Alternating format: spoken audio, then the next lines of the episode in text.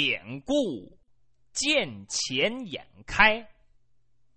你看，在我们日常生活当中啊，没钱玩不转。一个人要没钱，断了血脉了；一个国家要没有钱呢，也不能继续发展下去，国家也得灭亡。但是这钱多钱少都好说，关键呢是能不能把握。有些人把握不好，一旦有了钱得了奖，喜悦眉梢，乍穿靴子，高抬腿，有俩糟钱不知道自己姓什么。一问，哎，我姓什么来着？不知道，不知道东南西北，酸狂臭美辣，这样人有没有？也有，还有一部分人天生啊守财奴，这钱给到他那儿就拴上了，舍不得花，恨得这钱呢越多越好，都搁自己手里抱着，自己呢宁可吃糠咽菜，这钱也不花，成为钱的奴隶，这也不可取。还有一些人固然有钱。对自己呀也很大方，但是对别人很小气。谁要落个难呢？谁要有点什么事儿啊，找他来借钱，门儿都没有。搁他手上能拿走钱，像抽他筋一样。别跟他提钱的事儿，一提钱哎就眼红，一提钱就冒汗。这样人也不能和他交。什么样人呢？有一些穷人，没钱的，反而你找他借钱，他宁可自己省吃俭用勒紧裤带，有俩大子儿能给你拿出来一个的，这样人交。要么怎么说穷大方？穷大方。当然，咱说的这些人呢，也都是针对局部人而言，也有不少有钱人呢，慷慨做善事。捐助希望工程啊，修桥补路，这样人也是不少。像刚才咱说的那种守财奴，也不是没有。这个见钱眼开的这个典故故事，说的就是一个守财奴的事儿。话说，在南宋时期。上有天堂，下有苏杭。在苏州有一个姓柴的大富商，此人姓柴，就柴少、柴王爷那个柴，家里有钱，腰缠万贯，家资巨富，有多少钱自己说不清楚，自己都没数。即便这样，还想搂钱。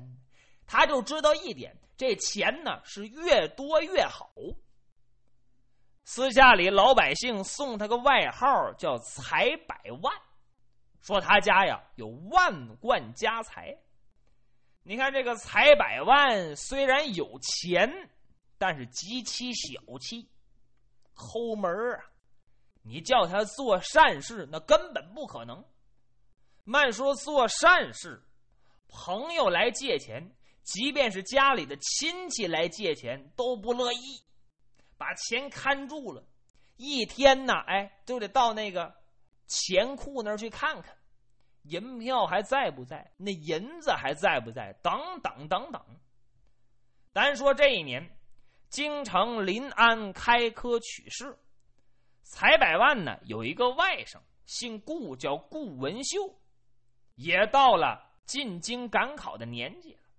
饱读诗书，为的是求取功名。可是想进京赶考，腰里边没钱，家里面穷，没盘缠，这玩意儿玩不转。人吃马喂，什么不是钱呢？思来想去，顾文秀心说呀：“我呀，得到舅舅家去借点正所谓爹亲叔大，娘亲舅大。呀这亲戚打断骨头还连着筋呢，不过也知道他这个舅舅啊，财黑，守财奴，搁他身下够呛能刮下来钱呢。磁公鸡、铁仙毫、玻璃耗子、琉璃猫啊！但是即便这样，也要碰碰运气。来到舅舅家了，可巧今天这个财百万呢出去要账去了，舅妈一个人在家。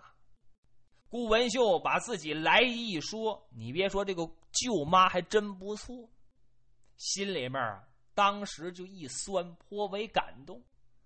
感动归感动，可是舅妈不管钱呢，那钱的大权都在他舅父手呢。舅妈一看这怎么办？外甥张回嘴，好吧，把自己的一些首饰包了个小包。交给顾文秀了，这些到当铺里一当，也能变成现钱呢。顾文秀千恩万谢，说这钱呢算我借的，将来我要有功名成就之日，我一定加倍回报。舅妈呀，也不希望他回报什么，点点头，暂时应允。这顾文秀啊，进京赶考去了。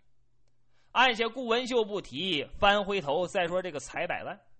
要了一圈账回来，回到家里，今天呢不大高兴，怎么呢？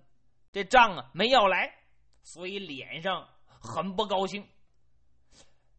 财百万就发现自己的老婆今天有点变毛变色，说话前言不搭后语，这眼睛只往外面瞟，怎么回事？财百万一问，这舅妈还不会编瞎话。一五一十就把这事情的始末缘由给讲一遍，说你外甥顾文秀进京赶考没有盘缠，是方才来家里借钱来了。你不在家，我又没有钱，只好啊把你给我买的那几个首饰，我包了个小包就给他了。什么首饰给他了？哎呀！财百万一听这还了得！赶紧到后院到内宅，把首饰盒打开一看，好嘛，整个全拿走，敢包会一点没剩。哎呀，我的个天！财百万可不干了，好啊，你个吃里扒外的货啊！我攒这点钱容易吗？你都给那个白眼狼了，他穷的都掉底儿，他拿什么还呢？这不是肉包子打狗一去不回头吗？完了，我那钻石的戒指啊，翡翠的耳环呢，玛瑙的项链那玉扳指，完了。你说这人一着急一上火，这财百万呢，咕咚一声昏那儿，一股急火哭昏那儿。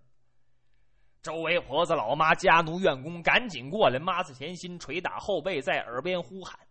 好半天，财百万这才明白过来。哎呀，哎，怎怎么天黑了？怎么还不点灯啊？大伙儿一听什么点灯？这这刚下午，用现在钟表来说，还不到四点呢。外面响晴博日，怎么黑天？有人伸着手在财百万眼前晃了晃，财百万毫无感觉，瞪眼瞎，一股急火，眼睛看不见了。那说别瞎白活了，有这样的吗？哎，你还别不信，还真有这样的。咱举一个例子，您看电视剧《马大帅》。马大帅听说小翠儿喝药了，给送到医院里，一股急火，眼睛看不见了。医生给诊断急性视网膜炎啊，什么什么什么病症等等等等，这眼睛暂时主压到视神经了。这是一股急症，通过吃药啊，通过休息啊，还能缓解过来。这不是说真看不见了，不是那样。一时压到视神经了，这个财百万呢就是这样。虽说当时没有这些专业术语吧，但道理是一样的。财百万可不干了，这什么也看不着，这怎么办呢？谁偷的钱都不知道，赶紧请大夫。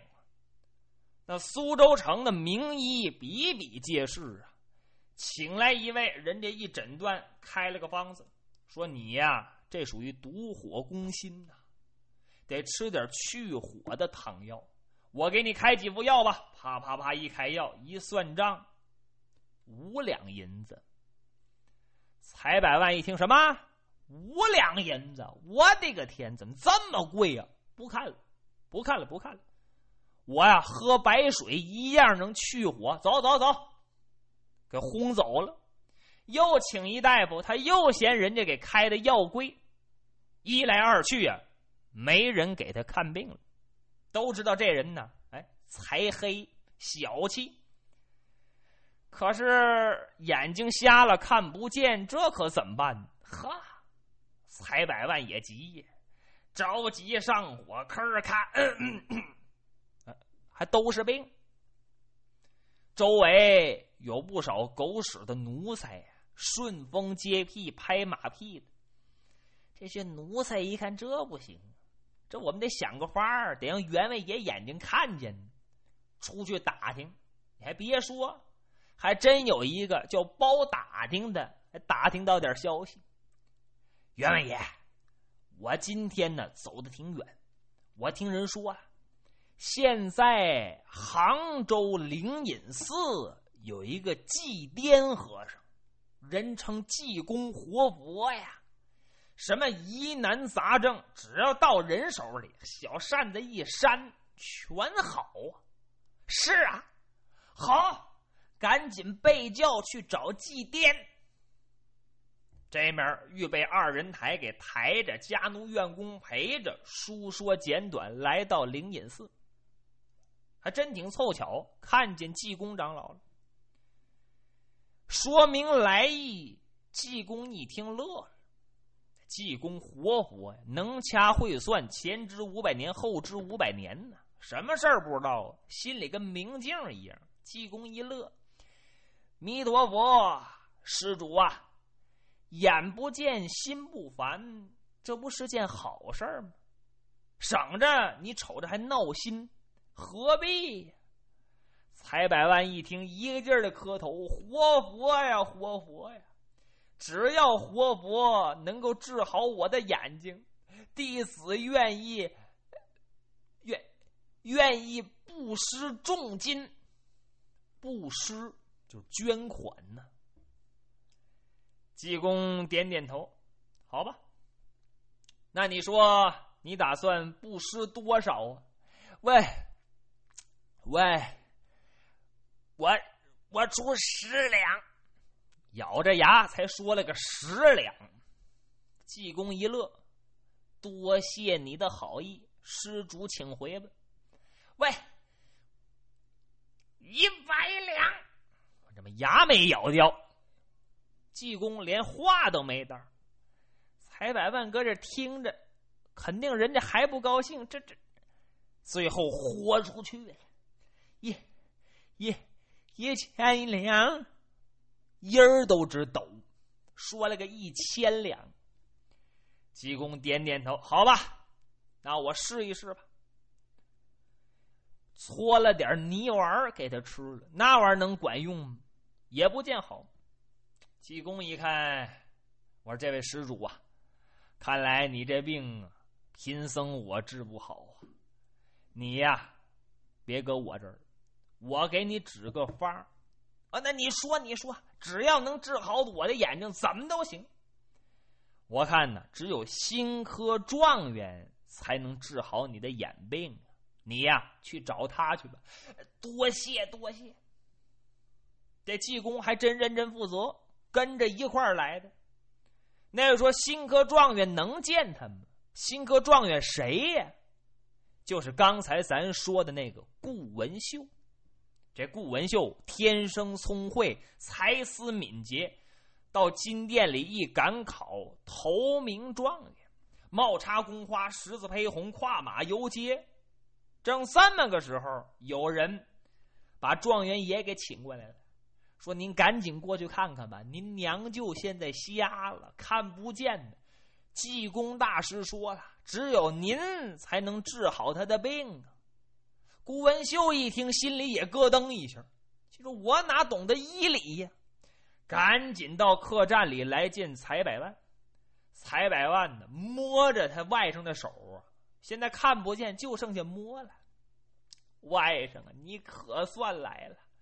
我听说你高中头名状元呢，哎呀，真是可喜可贺呀！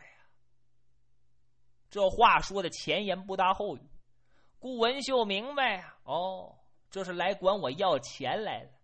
我临走的时候管人家借的钱嘛。舅舅，您放心，我管舅妈那儿拿的首饰啊，我如数的奉还。非但如此，我是加倍偿还。来呀，有个人给托上一个红漆托盘，打开一看，里面什么？十个大元宝，一千两银子，雪花白银呐！你别看财百万看不见了，耳朵挺好使，听这话音好像是拿钱来了，拿手一摸，拿牙一咬，嘿。十足的雪花纹银，一摸十个，这高兴劲儿就甭提了。把那治眼病这事儿啊，啊，就给忘到一边儿。心说这一千两银子要归我，那可真嘚儿啊！十字加两点我抖起来了啊！抖字加一撇我翘着尾巴抖起来了。嘿，这可太好了啊！济公一看时机成熟啊。我说施主啊，心病还需心药治，如今见钱应该眼开呀！妈咪妈咪哄哗，拿扇子一扇开，说了声开，你说神奇不神奇？财百万的眼睛唰啦一声睁开了，看了个真儿又真，十个大元宝金光灿烂呐！哎呀，好极了！哎。归我了，归我了。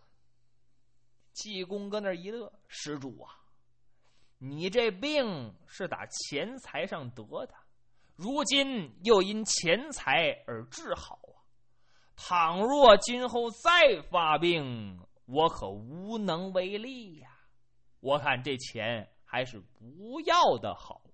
问，真心疼，可是又怕自己看不见。没办法，把这一千两银子布施给了庙里，也只好暗气暗憋。